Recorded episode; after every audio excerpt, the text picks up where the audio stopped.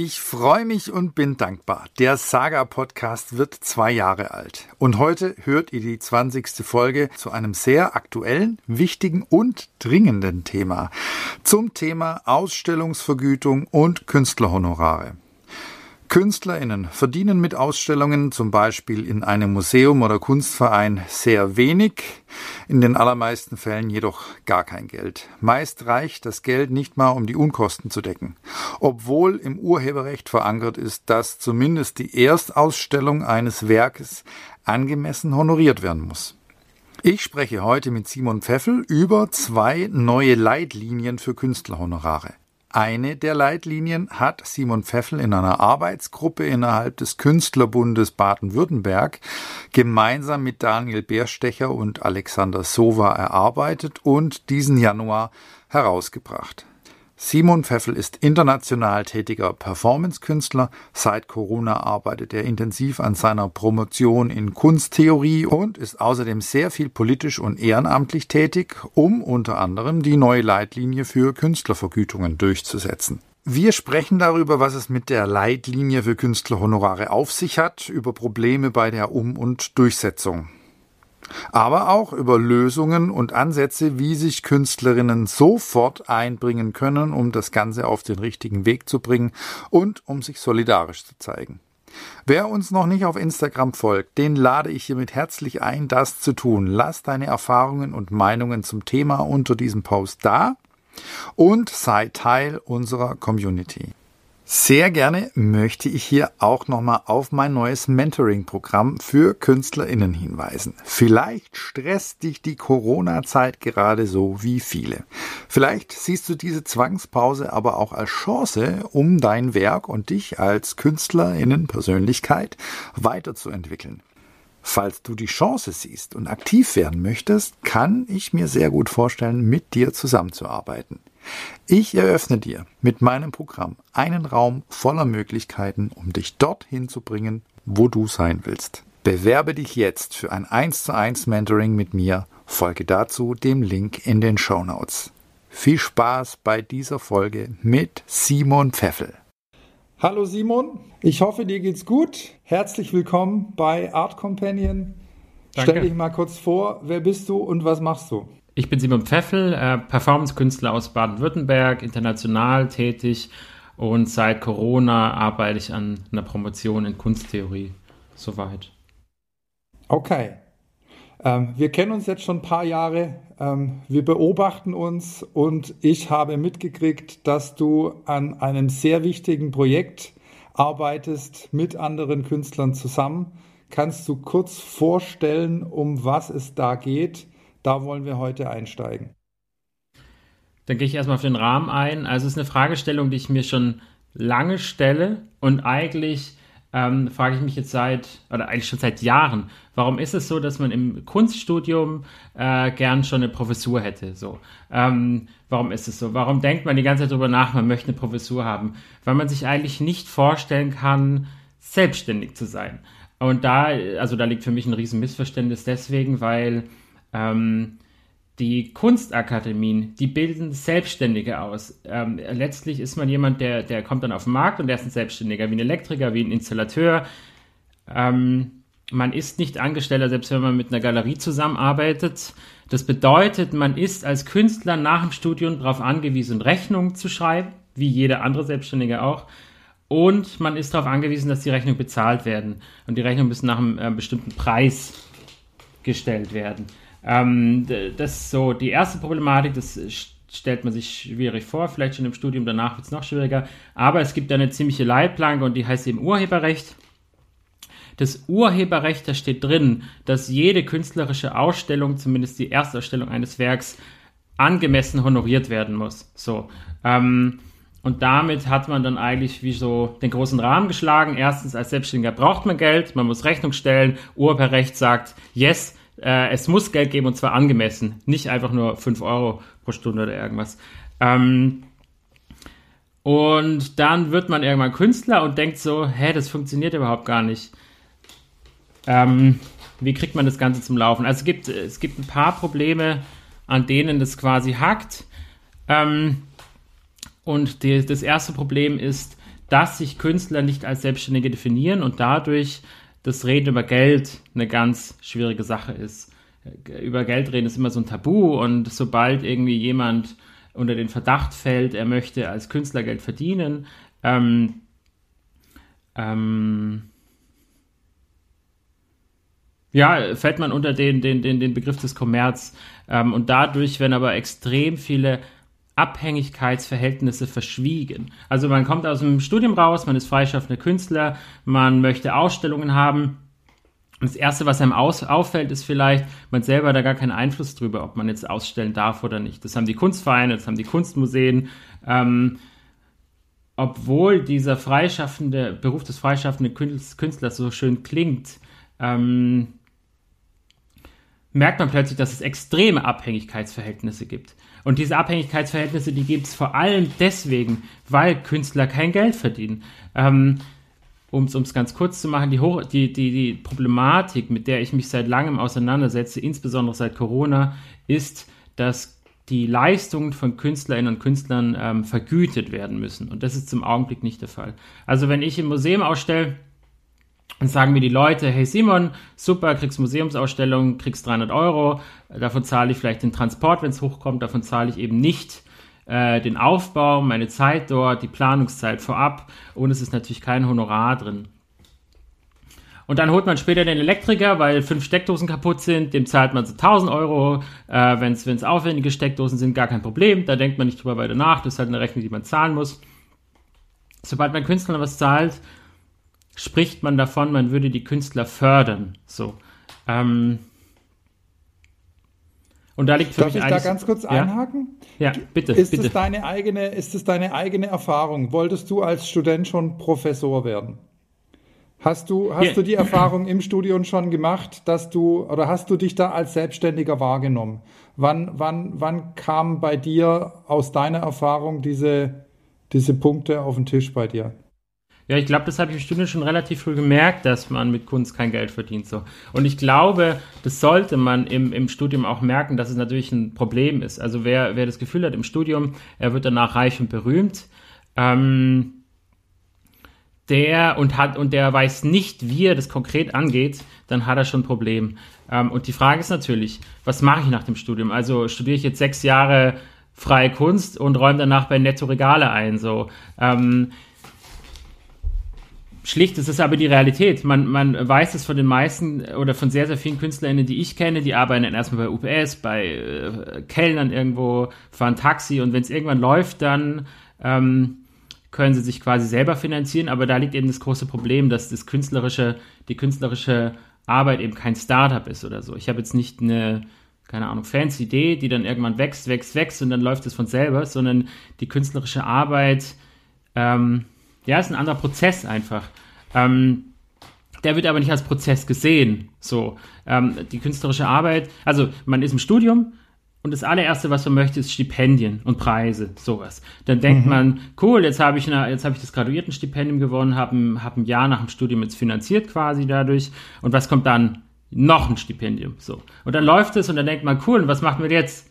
Noch ein Stipendium. So. Äh, Stipendien sind eine tolle Sache, aber sie haben extrem viele Nachteile. Erstens, ähm, ein gutes Stipendium läuft vielleicht ein Jahr lang. Äh, wenn man Pech hat, mhm. muss man umziehen. Wenn man Glück hat, nach Paris. Wenn man Pech hat, in irgendeinen Kaff nach Timbuktu oder irgendwas.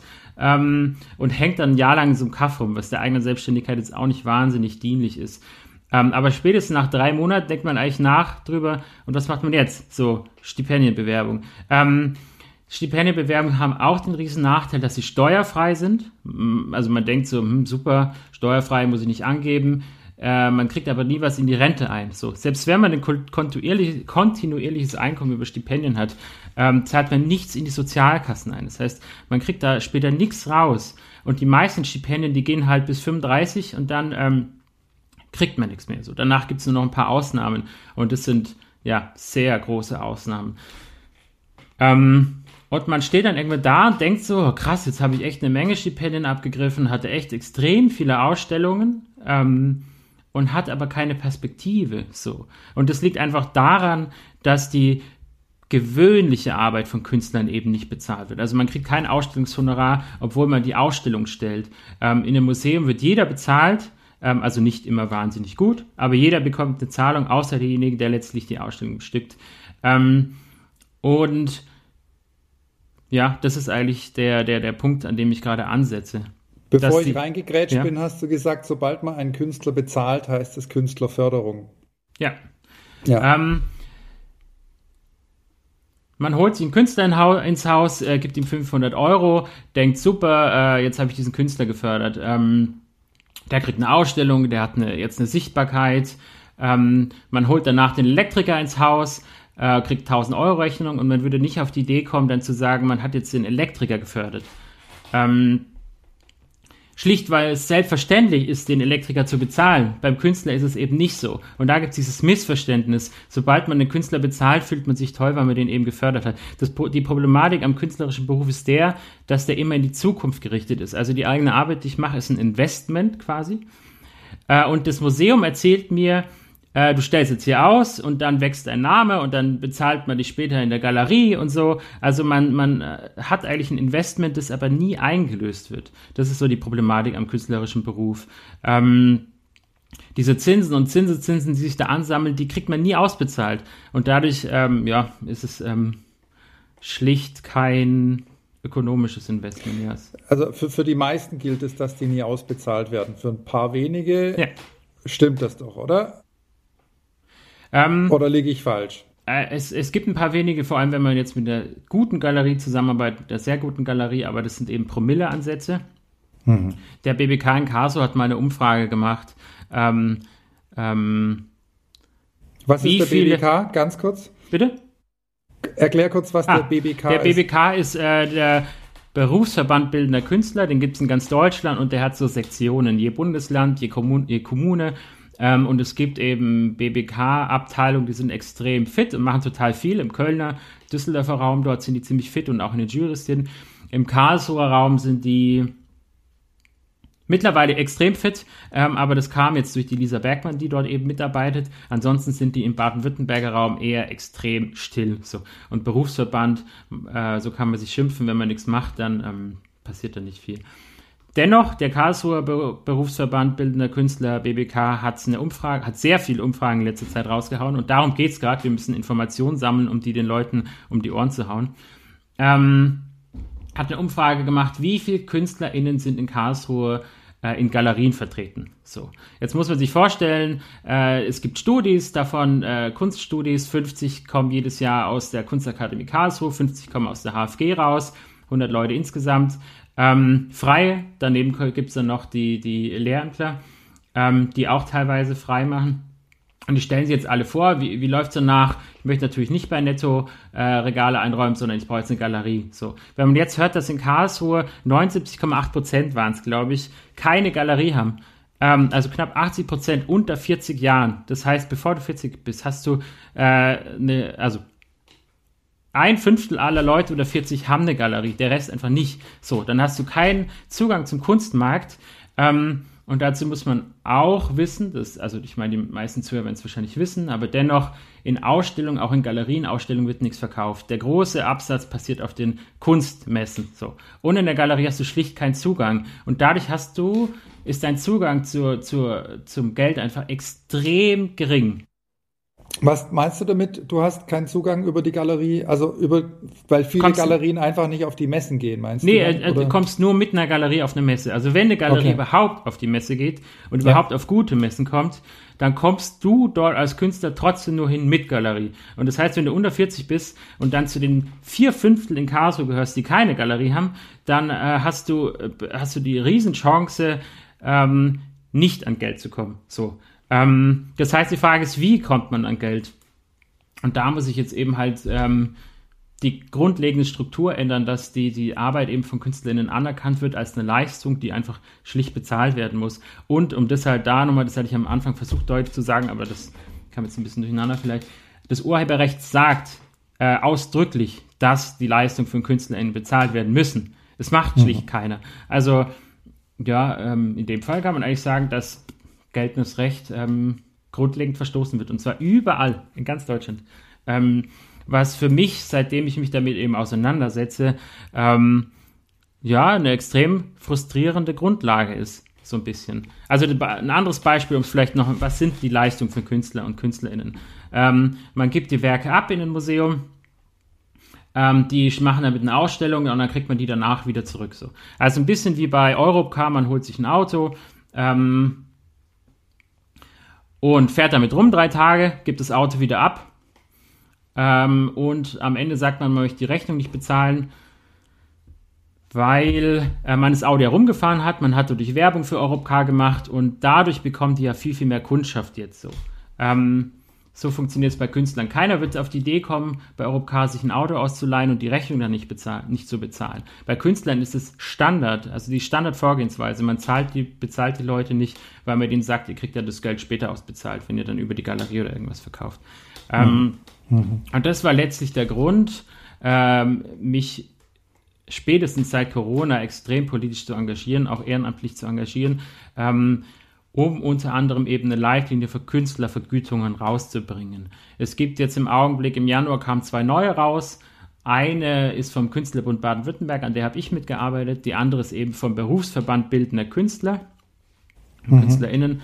Ähm, ja, in unserer Künstlerbund Baden-Württemberg-Leitlinie sind wir vor allem darauf eingegangen, dass es eben das Urheberrecht gibt. Es ist noch nicht ähm, perfektes Urheberrecht. Äh, eine Zweitausstellung des eigenen Werks zum Beispiel äh, steht da nicht mit drin. Das muss geändert werden, hat aber seit 30 Jahren nicht geklappt. Also diese Forderung nach Künstlervergütungen ist extrem alt. Seit 40 Jahren versuchen Leute stringent dieses Ding durchzubringen und beißen sich die Zähne aus. Woran scheitert's? Ähm, also ganz knapp hätte es mal, äh, wollte die SPD, SPD das tatsächlich auf Bundesebene einbringen und dann gab es aber irgendwie Neuwahlen oder irgendwas. Ähm, insgesamt scheitert es daran, dass an, an vielen Punkten. Ähm, einerseits politische Gremien, da merke ich gerade, meine ehrenamtliche Arbeit ist vor allem gerade Information. Ich erzähle PolitikerInnen, wie der Beruf des Künstlers überhaupt aussieht. Also es gibt extrem viele Verklärungen mit diesem Beruf und die wenigsten Leute verstehen eigentlich die Problematik. Und wenn man jetzt zum Beispiel hier mit SPD-Lern ähm, aus Karlsruhe oder Linken oder wie auch immer quatscht, dann ist auf einmal so, oder Grünen auch, dann ist auf einmal so, ach so ist es.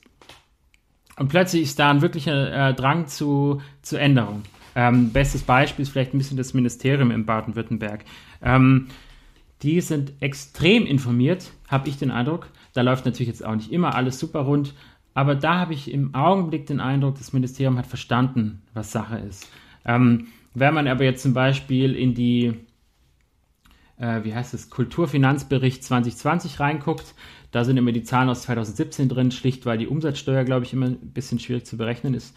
Ähm, Dort sieht man, dass für gewöhnlich, so habe ich das rausgelesen, das Land 30 Prozent dazu gibt, die Kommune, Kommune 60 bis 70 Prozent. So, das heißt, ähm, also das ist so der, ein bisschen der Durchschnitt. Vom Land kommt immer Kulturförderung 30 Prozent, circa von der Kommune immer 60 Prozent. Und die Verantwortung nimmt sich die Kommune aber nicht an. So, die äh, geht nicht mit den, ähm, also Karlsruhe zum Beispiel ähm, ist der der Beitrag weit geringer ähm, im Augenblick als, als ähm, von Landesebene. Ich mache es konkret. Landesebene hat jetzt gerade 15 Millionen Euro rausgehauen. Jeder Künstler kriegt ein Stipendium, der in der KSK ist. Ähm, so ein bisschen so angelegt, dass, glaube ich, jeder was bekommt. Ähm, mhm. Es ist nicht wahnsinnig viel, aber es ist eine, also 15 Millionen Euro ist schon eine Nummer. So, ähm, die, es gibt dann nur 3000 Euro pro Person, aber dafür kriegt, glaube ich, so gut wie jeder was. Ähm, in Karlsruhe hat der BBK beim Kulturamt nachgefragt, warum gibt es denn sowas in Karlsruhe nicht? In Stuttgart gibt es sowas. Äh, in Karlsruhe wurde, äh, hat die, die Amtsleitung dann gesagt, äh, ihr wurde der Bera Bedarf nicht herangetragen. Also an sie wurde der Bedarf nicht herangetragen. Ähm, das heißt, Künstler melden ihren Bedarf nicht an. Da sind wir nämlich bei dem Hauptpunkt. Also ich sehe äh, große Verantwortung bei der Politik, auch bei den politischen Gremien, dass sich da was ändert. Aber die Hauptproblematik liegt schlicht bei den Künstlern. Und so muss man das echt, glaube ich, also so muss man das auf den Punkt bringen. Wenn die Künstlerinnen und Künstler ihr Honorar einfordern würden, dann hätten wir dieses Problem jetzt gerade gar nicht, das wir im Augenblick haben. Da kommen wir wieder äh, quasi, um den Kreis zu schließen, an den Anfang. Abhängigkeitsverhältnisse wenn du als Künstler zu einem Museum gehst und die laden dich ein, sagen wir mal, keine Ahnung, irgendwas, zu einem Kunstverein, die laden dich ein und jetzt kriegst du da, sagen die, kriegst 500 Euro und du sagst, nee, davon kann ich ja gerade mal Transport zahlen und vielleicht noch ein bisschen ähm, Holz oder so. Äh, ich brauche 3000. So. Dann könnt ihr jederzeit jemand anders nehmen. So. Ähm, das ist die Angst der Künstler, oder? Das Dann ist nehme ich vor lieber allem, die 500 Euro, bevor ich gar nichts kriege und keine Ausstellung habe. Vor allem frage ich nicht mal danach. Das ist der Ja. Punkt dabei. Ähm, ich sehe es genauso, wenn, wenn, wenn ein, äh, eine Institution einen Künstler anfragt, Künstler oder Künstlerin anfragt, dann wollen die den natürlich ausstellen. So. Und dann guckt man natürlich auch bei den, also die meisten Leute ähm, schauen dann, wie macht man das, kriegt man das irgendwie hin, schaut man nochmal nach einer Förderung. Die meisten KünstlerInnen fragen schlicht nicht danach. Die gucken nicht auf ihren Kostenplan, gucken nicht auf ihre ähm, Einnahmen-Ausgabenseite, sondern fragen nicht danach, weil sie Angst haben, nicht ausgestellt zu werden. Ähm, und das Ja, ich meine sogar viele Künstler haben nicht mal einen Kostenplan Ja. oder machen sich Gedanken über Ein- und Ausgaben. Ja. Ja, und ich meine, jeder beschwert sich darüber, äh, dass KünstlerInnen zu wenig Geld haben. Aber die Problematik ist die, dass wir als KünstlerInnen in der Hinsicht nicht zusammenstehen. Also jeder, der keine, kein Künstlerhonorar fordert, ist schlicht unsolidarisch, weil er dadurch einem anderen, einer anderen Person die Möglichkeit nimmt, ebenso zu fragen. Und es ist natürlich so, dass die Konkurrenz der KünstlerInnen ziemlich groß ist. Also es gibt sehr viele, sehr viele Professionelle. Aber man merkt ja, der Bedarf ist auch extrem hoch. Also es gibt ja in jedem Kaff einen Kunstverein, es gibt ja überall Museen. Die Nachfrage ist groß. Ähm, und natürlich ist es so, das andere Argument jetzt zum Beispiel von der Kulturpolitik Karlsruhe. In Karlsruhe ist es so, hat der äh, die Linke einen Antrag eingebracht für Künstlervergütungen. Der wird jetzt am 20. April abgestimmt. Das Kulturamt hat sich dezidiert dagegen ausgesprochen. Die haben gesagt, nee, ist zu teuer, geht nicht. Wir sehen zwar, das ist ein Problem, aber wir wollen nicht, dass es gemacht wird. So. Ähm, da hatte ich auch gehofft, dass das Kulturamt eine andere Stellung einnimmt als Unterstützer der Kultur, aber gut. Ähm, Die sagen, die wollen den Status quo einfach halten. die Auf Kosten sagen, der Künstler. In der städtischen Galerie wird schon was gezahlt. So. Ähm, aber da, damit umgeht man es, also städtische, Karl, städtische Galerie in Karlsruhe quasi. Ähm, da wird was gezahlt, aber wir wollen es nicht festschreiben. So. Ähm, um vielleicht da Okay. den Bogen zu spannen und das so ein bisschen visueller darzustellen. Es gibt äh, Städte wie Berlin, Brand, äh, genau, Berlin, äh, Brandenburg, Halle, äh, Hamburg, äh, da gibt es schon Künstlerhonorare, ähm, Künstlervergütungen. Äh, Das muss man so ein bisschen trennen, das kann ich gerne mal kurz machen. Auf jeden Fall gibt es dort schon von städtischer Seite, Hamburg gibt es einen Topf, Halle an der Saale gibt es einen Topf, in Hamburg sind es, glaube ich, 200.000 Euro. Den hat die Stadt aufgemacht. Davon dürfen nur Künstlervergütungen gezahlt werden. So. Du bewirbst dich also als ein Ausstellungsraum und äh, holst dir irgendwo deine Förderung und dann holst du aber noch ein Honorar für deine KünstlerInnen. So. Über diesen Topf. Jetzt ist der Punkt allerdings, dass das eine tolle Sache ist, riesen ähm, Breitenwirkung hat, riesen Strahlkraft. Die Realität in Hamburg sieht so aus, dass es, glaube ich, pro Einzelausstellung 300 Euro gibt und pro Gruppenausstellung irgendwie 80 Euro oder so. Also die Beträge sind extrem gering. Das heißt nicht, dass es nicht Strahlkraft hat. Es ist total gut, dass sowas jetzt implementiert ist. Ich sehe aber, dass Städte, Kommunen und aber auch das Land Baden-Württemberg nicht die Riesenchance daran sehen, ähm, das Bundesland ähm, oder die Kommune einfach als, als, als Leuchtturm darzustellen, indem man eben statt 80 jetzt 90 zahlt. So. Also man kann die etablierten Programme alle mit relativ wenig Aufwand, mit relativ wenig Geld, weil alle reden immer drüber, es müsste so viel Geld sein, sollte es sein, aber mit relativ wenig Geld kann man starke Ze Zeichen setzen und damit aber auch die Kommune und das Land bewerben. Ähm, der Drive, den ich gerade habe, wenn ich in, überhaupt in diese wie sagt man, in diese Gesprächsdynamik hier hineingehe, ist jetzt nicht die, ähm, wir Künstler brauchen jetzt noch mehr Almosen, warum, weil darum geht es nicht. Es geht darum, dass die Leistungen bezahlt werden, aber es geht auch darum, dass Berlin, glaube ich, zu weiten Teilen als Kunststandort, äh, zumindest für KünstlerInnen, praktische, tätige, ähm, nicht mehr so wahnsinnig aktuell ist. Es gibt viele interessantere Orte in meiner Wahrnehmung in Deutschland und da gehört jetzt Düsseldorf, Bonn zum Beispiel dazu, ähm, Köln. Ähm, da steigen die Preise für Ateliers aber auch schon. Und ich für meinen Teil bin bewusst in Baden-Württemberg geblieben, weil es hier eine extrem große Förderstruktur gibt, weil es hier äh, sehr interessante Institutionen gibt. Und in meiner Wahrnehmung kann man mit wenig, ähm, mit, ja, mit wenig Aufwand ähm, Baden-Württemberg zu einem neuen Kunststandort machen, der wirklich Strahlkraft in ganz Deutschland hat. Dazu braucht es im Augenblick nicht viel und Baden-Württemberg hat das Potenzial dazu. Ähm, es wird noch nicht, nur noch nicht so genutzt, wie ich das sehe. Beispiel Karlsruhe zum Beispiel. Ähm, um nochmal das mit den Almosen zu verdeutlichen, ähm, KünstlerInnen tragen wahnsinnig viel zur Stadt bei. In Karlsruhe gibt es so viele Projekträume wie sonst nirgendwo. Ähm, oder vielleicht nur in Berlin, Hamburg, in so Großstädten. Also die Off-Szene trägt extrem viel zur Stadt bei und es wird nicht so recht ähm, geguckt, wie professionalisiert man diese ganze Sache. Also die Stadt könnte mit wenig Mitteln einfach die, die Wirkung, die eh schon vor Ort ist, hebeln und damit noch mehr Strahlkraft genau. und, und Reichweite und attraktiv sein für whatever. Ja. Und die Künstler müssen das einfordern. Das ist natürlich die andere Problematik, dass ähm, wir als KünstlerInnen alle zusammenstehen müssten und sagen, da muss sich jetzt was dringend ändern. Und ähm, alle schimpfen ja immer ein bisschen auf Corona. Ich glaube, Corona ist es alle, macht uns alle ein bisschen müde. Mhm. Aber Corona zeigt vor allem, dass Dinge, die für selbstverständlich galten, nicht selbstverständlich sind. Und ganz viele Leute haben natürlich jetzt Angst, ähm, dass, äh, also das ist auch der Grund der, der Kultur in Karlsruhe, warum sie sich gegen die Künstlervergütung entschieden haben, weil ja jetzt kein Geld mehr da ist nach Corona. Aber man merkt ja auch in Corona plötzlich, dass Geld da ist und dass extrem viel Geld plötzlich da ist. Ähm, mhm. Und wenn es jetzt darum geht, quasi die endlich zu entlohnen, die aber nichts bekommen, dann sollte da eigentlich eine andere Prioritätensetzung stattfinden. Mhm. Langer Monolog. Alles gut. Wir machen diesen Podcast ja, um darauf aufmerksam zu machen, vor allem eben unsere Kollegen. Ähm, wenn die jetzt unterstützen möchten, was machen die am besten? Ja, sehr gute Frage. Ähm, es gibt verschiedene Möglichkeiten, aktiv zu werden. Ähm, die eine Möglichkeit ist schlicht in den BBK einzutreten.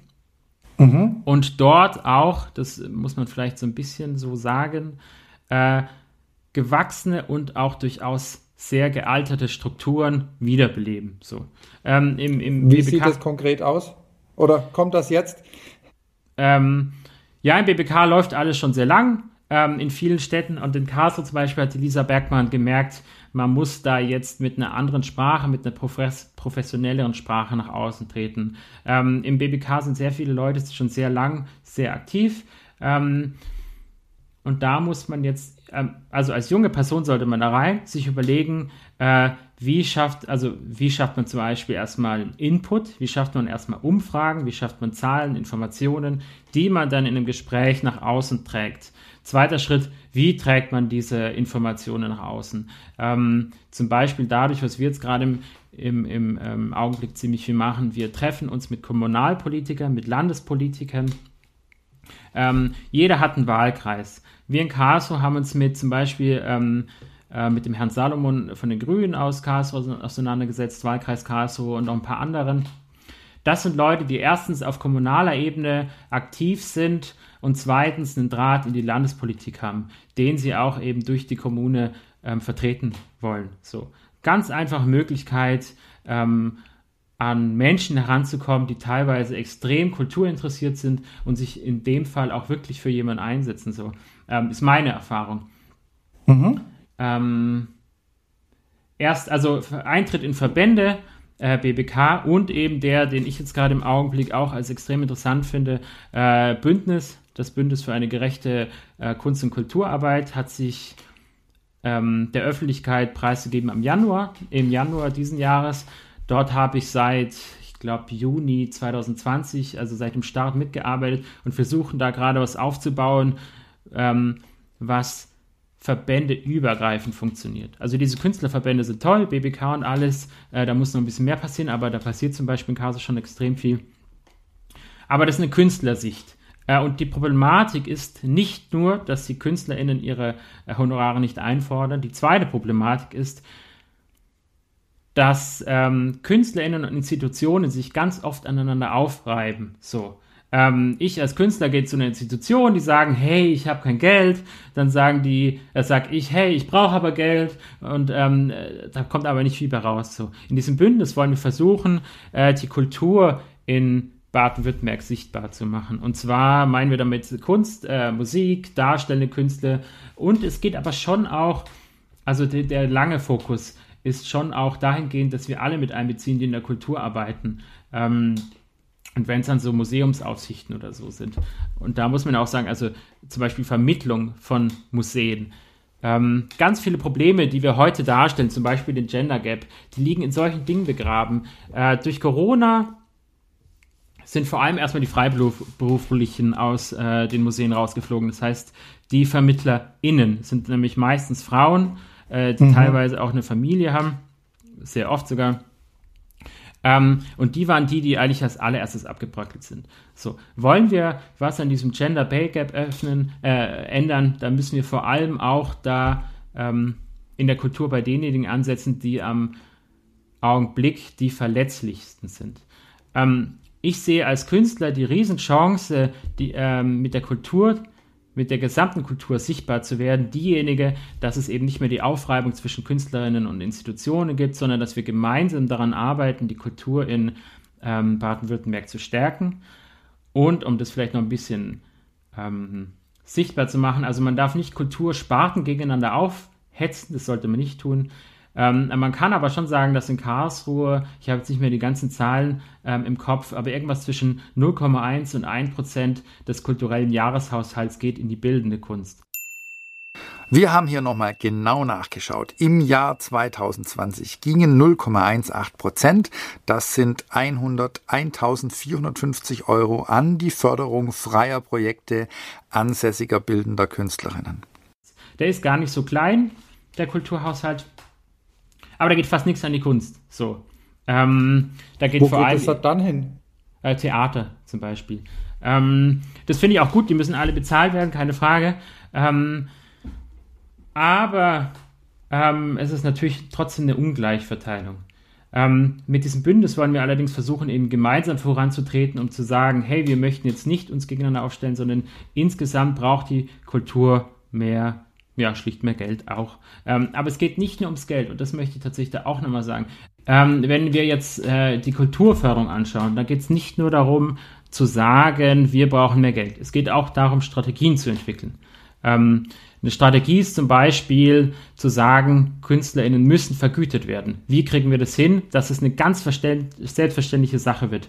Durch eine Implementierung von, selbst wenn es kleine Honorare sind, wird es selbstverständlich, diese Honorare zu zahlen. Und dadurch rückt auch dieses Künstler verdienen Geld ähm, aus der Tabuzone heraus. Die Problematik an dieser Tabuzone ist, dass es immer noch Kunstwissenschaftler gibt, die sagen, ja, aber die Kunst müsse eigenständig sein. So, die Kunst war ja bei Rembrandt schon nicht eigenständig und schon lange davor nicht. Kunst und Ökonomie arbeiten immer schon zusammen. Künstler müssen immer Geld verdienen. Und trotzdem gibt es immer dieses merkwürdige Bild von dem Künstler, der allein im Atelier lebt, äh, arbeitet und irgendwann dann eben reich und berühmt wird. Und das Dumme ist eben daran, das tradiert sich halt stark in die Kunstakademien. Also ich spreche gerade mit vielen Studierenden und muss manchmal schon sagen, dass ich, also ich bin nicht mehr überrascht, aber ich äh, merke, also fast ausschließlich in meinen Gesprächen mit Studierenden merke ich, dass sie keine Ahnung davon haben, wie es danach läuft. Und wenn man denen sagt, man kriegt eben kein Geld in der Museumsausstellung, ähm, sondern es, sind meist eben Mini-Beträge, in denen höchstens mal der Transport bezahlt wird, dann fallen die alle schon vom Stuhl. So. Ähm, und Aha. durch die Implementierung der selbstständigen Bezahlung umgeht man diese Tabuthemen, beziehungsweise macht die schlicht öffentlich. Und sobald man über Geld redet, ist es auch alles gar nicht mehr so schlimm. Ich bin jetzt äh, junger Kunststudent oder fertig, gerade fertig geworden und ich möchte mich engagieren. Ähm, was kann ich noch tun? Du hast gesagt, äh, ich kann mich innerhalb der Verbände engagieren. Ähm, wie, wie sieht so eine Arbeit aus innerhalb von dem Verband? Wie kann ich mir das vorstellen, dass ich mich da engagiere? Und was gibt es außerhalb der Verbände noch zu tun, was ich tun könnte? Innerhalb der Verbände sieht die Arbeit so aus, dass man für gewöhnlich ein großer Verband ist mit ganz vielen Leuten und man bildet kleine Arbeitsgruppen von am besten, glaube ich, zwei bis drei bis vier Leute mit Leuten, mit denen man gut zusammenarbeiten kann und arbeitet konkret an der Sache. Unser Beispiel ist eben die Leitlinie für Künstlervergütung äh, des Künstlerbundes Baden-Württemberg. Das Interessante ist, wenn man an sowas arbeitet, konkret in einer kleinen Gruppe, dass man sie extrem weiterbildet ähm, und dadurch natürlich auch später dann schlagkräftiger wird, äh, wenn man mit politischen Gremien zum Beispiel arbeitet.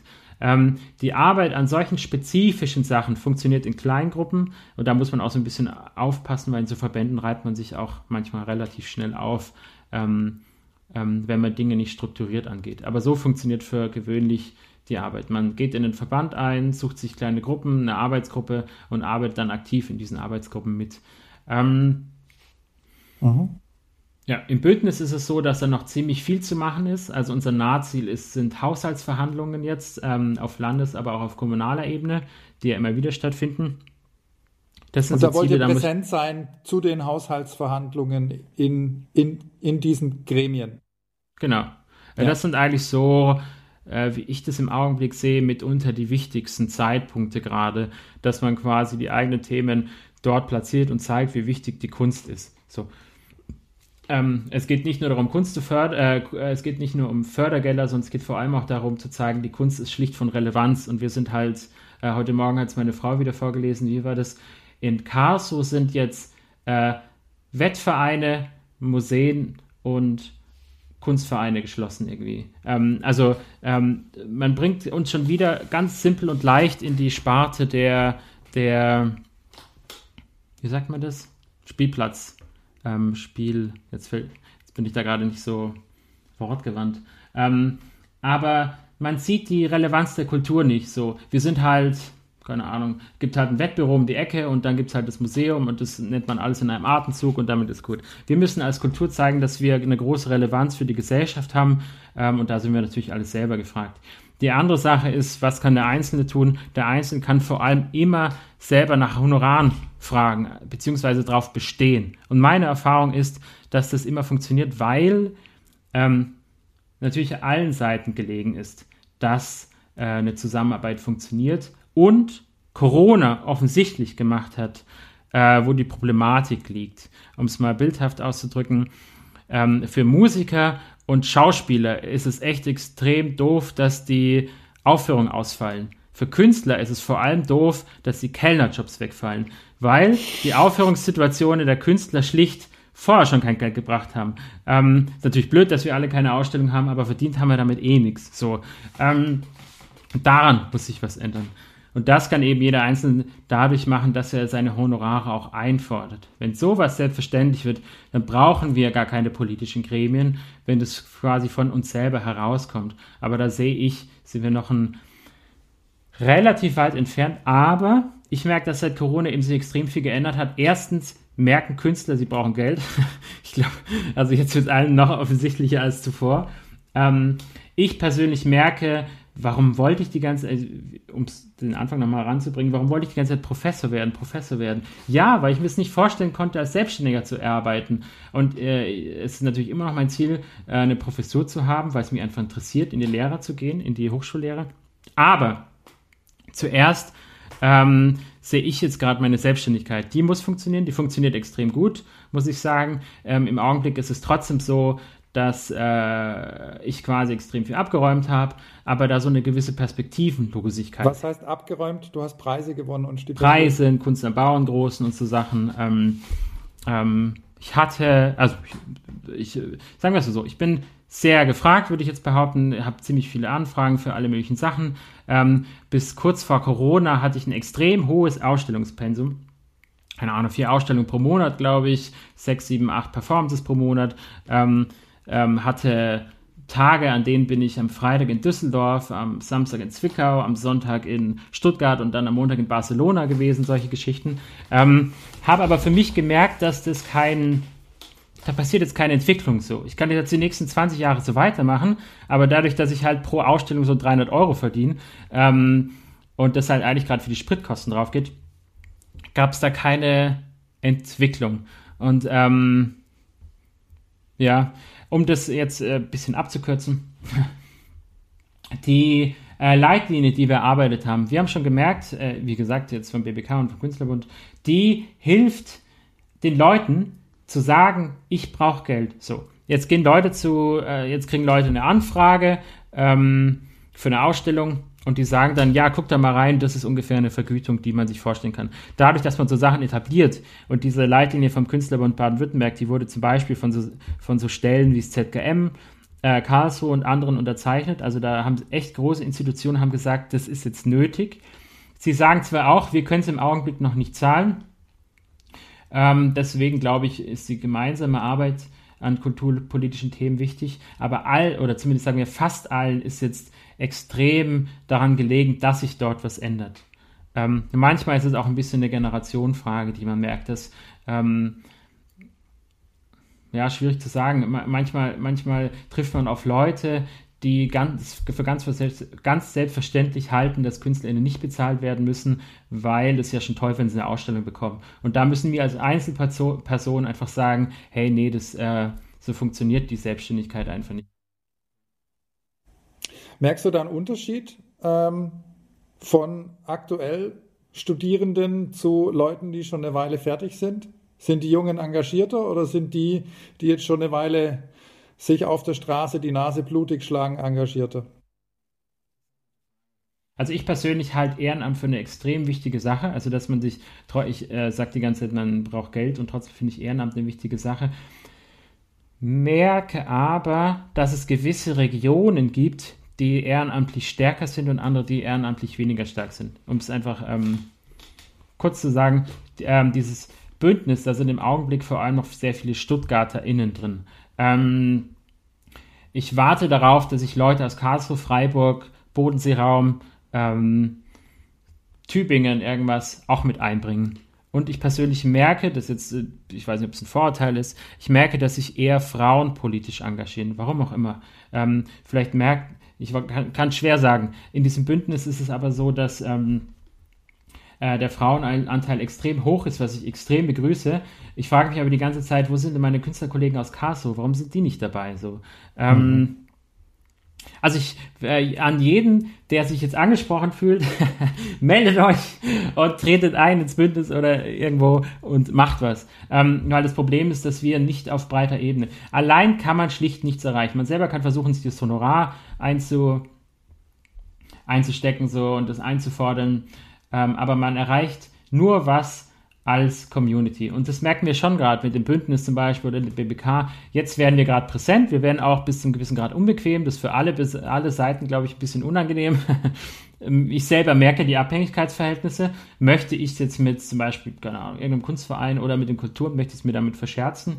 Ich merke aber, die, die Situation ist jetzt so drängend, dass wir wirklich gemeinsam was ändern müssen. So. Alleine schafft man aber nichts. Ähm, wenn man nicht eine Gruppe bildet um sichtbar zu werden, dann wird man schlicht nicht sichtbar. So. Nochmal zurück zu der Leitlinie. In dieser Leitlinie steht drin, was eine angemessene Vergütung wäre für zum Beispiel eine Ausstellung. Ja? Also wenn ich irgendwo eingeladen werde, zu einer Ausstellung oder mich bewerbe für eine Ausstellung oder mit jemand ins Gespräch komme, eine Ausstellung zu machen, dann kann ich eure Leitlinie hochhalten und sagen, schaut mal hier, ähm, das haben viele Kulturschaffende und Kulturinstitutionen zusammen erarbeitet. Äh, hier steht ein Preis drin, äh, der zunächst mal als eine angemessene Bezahlung für mich gelten soll. Ja und nein. Also viele Leute sagen jetzt, äh, die schauen sich die Leitlinie an, gucken sich die Beträge an sagen, manche sagen, das ist aber viel. Die, die sich auskennen, sagen, das ist aber wenig. Ja. Ähm, ähm, deshalb, diese Leitlinie ähm, richtet sich an die Ausstellungsvergütung. Ich mache es ganz kurz auf, das soll jetzt nicht zu tief werden, aber da geht es tatsächlich um Spezifika der Benennung. Es gibt einerseits äh, die Mitwirkungsvergütung, bedeutet, ich hänge ein Bild an die Wand, einen Nagel rein in die Wand, also alles, was quasi äh, ein Handwerker auch machen würde. Äh, Transport, ähm, so, so Geschichten, Mitwirkungsvergütung. Ähm, wie kommt meine Arbeit äh, dort ins Museum und dann an die Wand? Dann haben wir die Ausstellungsvergütung, das ist unser Punkt hier. Bedeutet schlicht, um es ähm, visuell zu machen, ich gehe zu Avis, äh, leihe mir ein Auto, der Preis für diese Leihe ist der und der. Das ist unsere Ausstellungsvergütung. Die okay. ist, stellt den Preis fest für die Laie quasi. Da ist keine, kein Künstlerhonorar drin, was der dritte Punkt wäre. Künstlerhonorar wird dann relevant, ähm, wenn es darum geht, ich habe jetzt eine Einzelausstellung im Kunstverein XY, habe vier Monate äh, Vorbereitungszeit, in der muss ich dann, keine Ahnung, x Quadratmeter füllen. Ähm, das Künstlerhonorar beschreibt eigentlich mehr oder weniger diese Vorbereitungszeit, die Arbeit, ähm, oder auch eine Performance. Ich mache eine Performance in einem Raum, muss mich darauf vorbereiten, muss die Performance dann durchführen. Da wären wir dann bei drittens Honorar. Zweitens, die Ausstellungsvergütung, die wir in dieser Leitlinie besprechen, betrifft eigentlich mehr oder weniger die Ausleihe des Werks. die Miete. So, man darf es nicht als Miete nennen, weil dann kommt man in einen anderen Fachbereich rein, aber ähm, schlicht geht es darum. Mhm. Äh, meine Arbeit ist in dem Zeitraum in dem und dem Museum und dafür erhalte ich aus urheberrechtlichen Gründen das und das Geld. Bei der VG Bildkunst zum Beispiel ist es nicht anders. Ich werde kriege ein Interview äh, beim SWR und die zahlen dann den Betrag X an die VG Bildkunst, äh, Rechteverwertung, die dann an mich geht. Und es hat nichts mit der Produktion, auch nichts mit dem Verkauf zu tun. Also ich bekomme eine Ausstellungsvergütung, bedeutet nicht, dass der Eigentum des Werks wechselt, schlicht nur der Besitz. Da muss man zwischen Eigentum und Besitz unterscheiden. Ähm, der Eigentum des Werks bleibt bei mir. Wenn es verkauft wird oder auch das Museum das ankauft, dann ist es eine extra Sache. Ähm, man kann es vereinbaren, aber es ist nicht selbstverständlich, dass wenn ein Museum meine Arbeit ausleiht oder mietet, ähm, dann am Ende auch ähm, der Verkauf vergünstigt wird. Das ist keine Selbstverständlichkeit, dass es dann so wäre. Ähm, okay. Und ähm, diese Leitlinie richtet sich an, ja, es soll echt Signal sein. So. Die Zahlen, über die kann man streiten. Ähm, wir haben da sehr lange drüber nachgedacht, wie kriegt man die richtfest hin. Also die Zahlen, die da drin sind, die äh, richten sich an früheren Leitlinien, aber auch an einem, ähm, quasi an anderen Freiberuflern, äh, den Designern oder auch den Architekten. So. Also diese, diese Zahlen, die da drin sind, sind nicht aus der Luft gegriffen. An denen kann man sich sehr gut orientieren. Und sie sind ein bisschen als Signal deswegen, um zu zeigen, ähm, an politische Gremien, an institutionelle Kontexte, Museen, Kunstvereine, Künstler müssen bezahlt werden. Ähm, es gibt noch ein anderes Mittel, es gibt verschiedene Mittel für verschiedene Wege ähm, und da kommen wir dann später nochmal drauf. Als Selbstständiger brauche ich mehrere Standbeine. Auf einem ist es oft schwierig so. Ähm, es kommen jetzt Kommunen her und sagen, hey, von dieser Ausstellungsvergütung kann doch kein Mensch leben. So. Darum geht es auch nicht. Es geht nicht darum, dass äh, diese Ausstellungsvergütung, also diese Beträge, meinen Lebensunterhalt decken, sondern es geht dazu, dass sie einen Teil zum Erhalt meines Lebensunterhalts beitragen. So. Also mhm. die Selbstständigkeit ist eigentlich wie ein großes Puzzle und ein Puzzlestück davon ist eben die Ausstellungsvergütung. Ähm, daher zählt das Argument nicht, dass Künstler davon nicht leben können. Ähm, eine andere Möglichkeit ist eben, wenn es jetzt um die Honorare geht, Eric Golostone, der, der derzeit Kurator im Künstlerhaus Stuttgart ist, hat einen Vertrag erarbeitet. Der wird jetzt die kommenden Tage veröffentlicht, soweit ich weiß. Dieser Vertrag richtet sich an die KünstlerInnen. Also wir quasi kriegen jetzt ein Werkzeug an die Hand für eben diesen Fall. Wir haben eine Einzelausstellung im ähm, Kunstverein XY. Ähm, wie sieht denn dieses Honorar aus? Also wie sieht das Geld aus, das ich kriegen muss, um meine Arbeitsleistung vor dieser Ausstellung zu bezahlen. Das Interessante an dem Vertrag ist, dass er erstens mitdenkt, wenn die Ausstellung flach fällt, dann kriege ich das Honorar trotzdem. So, eine Sache, die, glaube ich, seit Corona für uns alle offensichtlich wurde. Viele von uns haben sich auf Sachen vorbereitet, die wurden verschoben, verschoben, verschoben, wurden ähm, äh, ausgesetzt. Und jetzt äh, stellt man sich mal vor, man ist so selbstständig und man lebt von seiner Arbeit. Und die Leute verschieben und zahlen dann das Geld nicht. Saublöd. Ähm, der, Vertrag, der Vertrag denkt mit, die Zahlungen müssen trotzdem stattfinden, selbst wenn es eine Verschiebung oder so gibt, sondern äh, es wird die Leistung bezahlt, die quasi vorab ähm, ähm okay. geleistet wird. Zweiter Punkt, dieser Vertrag richtet sich an den Betrag von 4000 Euro. Ähm, warum? Künstlersozialkasse. Die Künstlersozialkasse ist für uns als Selbstständige das, äh, das essentielle Werkzeug. Ohne die Künstlersozialkasse wird eine künstlerische Selbstständigkeit schlicht nicht funktionieren. Ähm, ähm, die Krankenversicherung wäre zu teuer. Der Punkt ist, dass durch Corona jetzt reihenweise Leute rausfliegen. Der SWR macht jetzt einen Beitrag dazu, aktuell, äh, weil die Leute nichts verdient haben während Corona. Ähm, da kommen wir vielleicht nochmal auf den Punkt Stipendienförderung. Alles eine tolle Sache, äh, steuerfrei, dadurch nicht anwendbar auf die KSK. Also wenn ich sehr viele Stipendien bekommen habe, was, was auch der Fall war, äh, dann war es manchmal nicht so, nicht nur so, dass ich die nicht äh, anbringen konnte bei der KSK, weil dort kann man nur steuerlich berücksichtigte Beträge anbringen. Äh, und da muss man nochmal auch zwischen Gewinn und Umsatz unterscheiden. Das klingt jetzt mhm. banal, aber sehr viele meiner Kollegen wissen offensichtlich den Unterschied von Gewinn und Umsatz nicht, ähm, was manchmal zu Missverständnissen führt. Ähm, und in die äh, Gewinn- und Verlustrechnung darf man eben Stipendien nicht eintragen. Das führt manchmal sogar zu, dazu, dass man einen Rausschmiss von der Künstlersozialkasse kassiert, weil die das nicht verstehen, was ein Stipendium an sich ist. So. Dadurch war es so, dass zwar Leute viel Förderung bekommen haben, letztlich aber ähm, vom Finanzamt, wenn die dann jetzt ihre Umsatzsteuer machen, äh, die trotzdem ziemlich banal äh, gering aussieht. Dieser Vertrag von Eric Golo Stone möchte, dass man quasi mit einer einzigen Ausstellung ähm, den Zugang in die Künstlersozialkasse behält. Also es geht das ja nicht sind um die 4000 Euro Mindestsumme, die man im Jahr Genau. quasi umsetzen muss, äh, damit man in der KSK bleiben darf. Genau, exakt. Und da greift eben wieder dieses äh, das Argument. Halt, stopp. Äh, ja? Ist es jetzt wirklich Umsetzen oder 4000 Euro Umsatz oder 4000 Euro Gewinn? Gewinn. Es ist 4000 Gewinn, Euro Gewinn. Ähm, Gut. und dennoch richtet sich ähm, äh, dieser Vertrag mit den 4000 Euro daran, dass es ähm, dann davon halt keine Ausgaben haben. Ja, das sind dann so Rechenspiele. Ähm, Ja. Aber äh, letztlich äh, orientiert sich die, äh, dieser Betrag an, der, an dem Erhalt der Künstlersozialkasse. Und das Interessante daran ist eben, dass es schlicht so ist, dass, ähm, äh, also in meinem Fall habe ich eine sehr hohe Ausstellungspraxis. Viele haben eine sehr geringe, die machen zwei Einzelausstellungen pro Jahr und die dafür, ähm, keine Ahnung, auf 400 Quadratmeter oder irgendwas total durchgeplant. Ähm, und das soll aber schon dazu reichen, in der Künstlersozialkasse zu bleiben. Das ist natürlich immer die Frage eben, ob es jetzt so Sinn macht. Für mich persönlich auch. Macht es für mich Sinn, vier Ausstellungen pro Monat zu haben oder ist es manchmal auch einfach eine echt extrem ermüdende und erschöpfende Sache? Ähm, Weshalb für mich Corona eine sehr interessante Sache war, was einfach ein Moment der Ruhe mal war und zum, ja, zum Reflektieren gereicht hat. Gehe ich gerne gleich nochmal drauf ein. Ähm, sind die 4000 Euro realistisch? Ich meine, der Herr hat den Vertrag jetzt geschrieben. Ähm, wird der angewandt?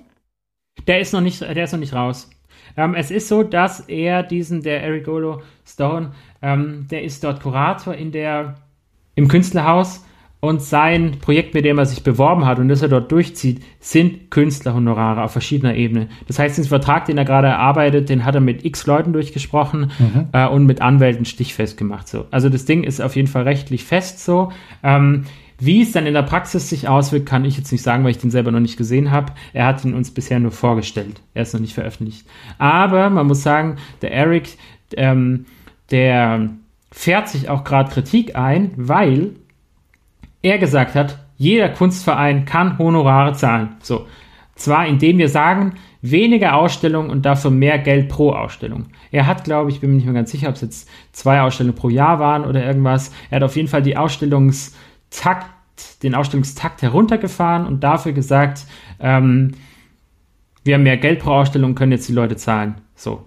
Ähm, Das sind wichtige Strategien, die kann man kritisieren, gehe ich auch gleich drauf ein.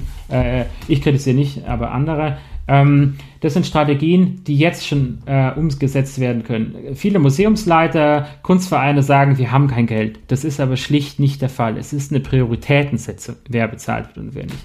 Dorothea von Handelmann ist eine Person, ähm, die eine sehr bekannte Kunstwissenschaftlerin meines Wissens nach, die ähm, sich mit dieser Thematik schon extrem lang auseinandersetzt. Wie kommt zum Beispiel Performances in Sammlungen hinein?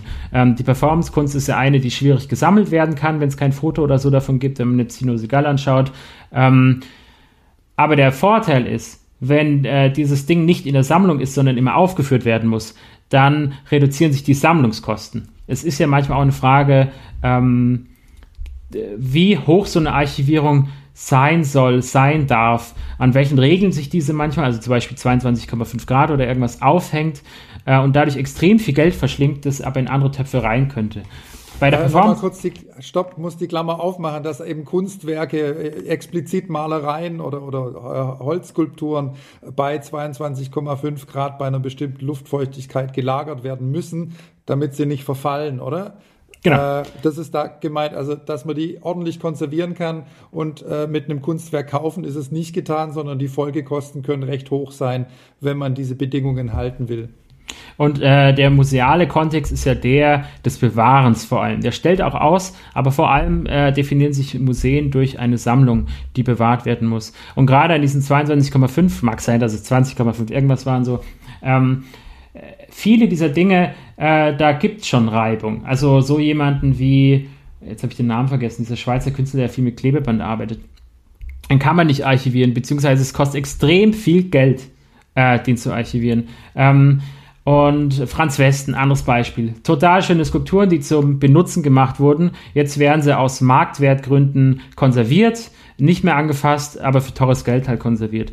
Ähm, anstatt das Konzept eben des Künstlers umzusetzen, die jedes Mal neu zu machen. Ähm, mhm.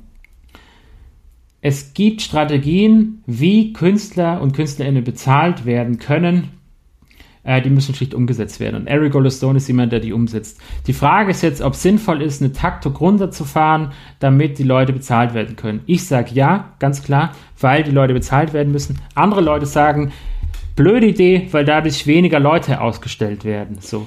Ähm, du sagst gerade selber, du hast sehr viele Ausstellungen in letzter Zeit gehabt. Dir tut es weniger weh als einer, der jetzt noch keine große Ausstellung ja. gehabt hat. Ja. Exakt. Deswegen kann ja. ich das Gegenargument sehr gut nachvollziehen. Ähm, wenn man halt gar keine Ausstellungen mehr hat, dann ist auch blöd. Und wenn die Konkurrenz ist groß, gibt weniger Ausstellungssituationen und wenn es jetzt noch weniger gibt, dann kommen manche natürlich weniger zum Zug. Das ist doof. Ähm, die Frage ist, wie man daraus eine Lösung bekommt. Aber es gibt, äh, was ich damit sagen will, Dorothea von Handelmann, Eric Golostone, es gibt verschiedene Stellschrauben, die man drehen kann, um zu dem Ziel zu kommen, zu dem man möchte. Man muss sie einfach mal beginnen zu drehen. Und das, ähm, da hängt man gerade, glaube ich, noch ziemlich ähm, an Dingen, die schon 100 Jahre so sind und an denen man nichts ändern möchte. Ähm, mhm. Ja. Aber es gibt Leute, die sich Gedanken darüber machen, wie man konkret mit Erfolg an diesen Stellschrauben drehen könnte. So. Und Corona zeigt, dass es eben möglich ist. Also wer hätte schon vor, keine Ahnung, von einem Jahr oder zwei gedacht, dass man zum Beispiel mal in der Kultur streiken könnte und mal das Museum für einen Tag schließen könnte. So. Hat vor, vor, vor anderthalb Jahren keiner dran gedacht. Da gibt es ein interessantes Interview. Der Kulturrat macht da ziemlich viel. Ähm, Leute, die sich darüber Gedanken machen, wie so ein Streik zum Beispiel hätte funktionieren können. Und jetzt ist, jetzt bleiben die Museen halt für Monate geschlossen. So. Ähm, also man merkt, Dinge, die früher für unmöglich gehalten wurden, sind schlicht jetzt denkbar seit Corona. Ähm, und die Chance muss man auch, äh, glaube ich, im Augenblick stark nutzen. Ja. Also wie, wie es mit Corona weitergeht, wann wir wieder öffnen können, steht, steht in den Sternen. Ähm, entwirf uns doch aber trotzdem mal so einen Ausblick, Blick in die Zukunft, äh, wie es danach aussehen könnte. Was glaubst du, wie es weitergeht? Für wen jetzt alle? Für, für Künstler, für die Künstler. Kulturschaffenden überhaupt. Ähm, ich hoffe, dass mein und das Engagement anderer äh, Früchte trägt äh, und ähm, Künstler Vergütungen und Honorare und wie auch immer äh, in einer gewissen Form als selbstverständlich etabliert werden. Einerseits, wenn möglich, eine gesetzliche Grundlage. Es gibt gerade so ein paar Ansätze, Kultur im Stuttgart zum Beispiel hat mir schon zugesagt, dass sie für alle kommenden Förderungen ähm, Künstlervergütungen in einer gewissen Höhe und Künstlerhonorare in einer gewissen Höhe festschreiben. Die müssen jetzt gezahlt werden, wenn man eine Förderung bekommt. Ähm, Ministerium kann ich jetzt nicht genau sagen, wie es da ist. Da merkt man aber, die haben eine Ahnung davon. Ähm, ich glaube, das passiert jetzt äh, und hoffe es, dass quasi die Entwicklung, die jetzt 40 Jahre andauert, das ist eine extrem lange Entwicklung, so langsam in die Bahnen kommt. Ja, Punkt. ich glaube, weiter, viel weiter wird es nicht gehen. Ähm, ich hoffe es natürlich, aber ähm, ja, ich glaube, diese Künstlervergütung, wir müssen jetzt dafür uns einsetzen, dass die einerseits äh, festgelegt werden, zweitens so hoch wie möglich werden. Und wir müssen jetzt als KünstlerInnen vor allem ähm, zusammenstehen und zeigen, dass es notwendig ist. So. Super. Wir werden in den Show Notes verlinken, äh, wo und wie man sich aktiv beteiligen kann. Also schnuppert bitte, nachdem ihr das jetzt gehört habt und motiviert seid, in den Show Notes oder bei uns auf der Website vorbei. Äh, ich werde zusammen mit dem Simon äh, Links für euch aufbereiten, damit ihr schnell aktiv werden könnt. Simon, ein letztes Wort. Dankeschön. Hat Spaß gemacht. Hoffen wir, dass viele aktiv werden. Wichtig Nein, ist, dass wir die Initiative ergreifen müssen. Also wir können auch warten, bis sich irgendwann irgendwas, irgendwann irgendwas ändert. Äh, wenn wir jetzt selber nicht aktiv werden, dann wird sich schlicht nichts ändern. Das heißt, wir müssen jetzt das Ding machen. Guter Punkt. Werdet aktiv, sonst passiert nichts. In diesem Sinne, macht's gut, bye bye und bis zum nächsten Mal. Weitere Infos und Links zum Nachlesen und Mitmachen findest du in den Show Notes. Du möchtest mit mir zusammenarbeiten? Bewerb dich jetzt für ein 1 zu 1 Mentoring mit mir. Check dazu die Show Notes oder www.saga.gallery. Nochmal vielen Dank an Simon Pfeffel für das Engagement und das tolle Interview. Und vielen Dank an Noe Schwald für die Unterstützung beim Schnitt und bei der Bearbeitung dieser Folge. Vielen Dank. Ich will wissen, wie dir diese Podcast-Folge gefällt und freue mich auf dein Feedback. Schreib mir auf Instagram at saga.gallery oder an feedback at saga.gallery. Wir hören uns, dein Benjamin von Saga.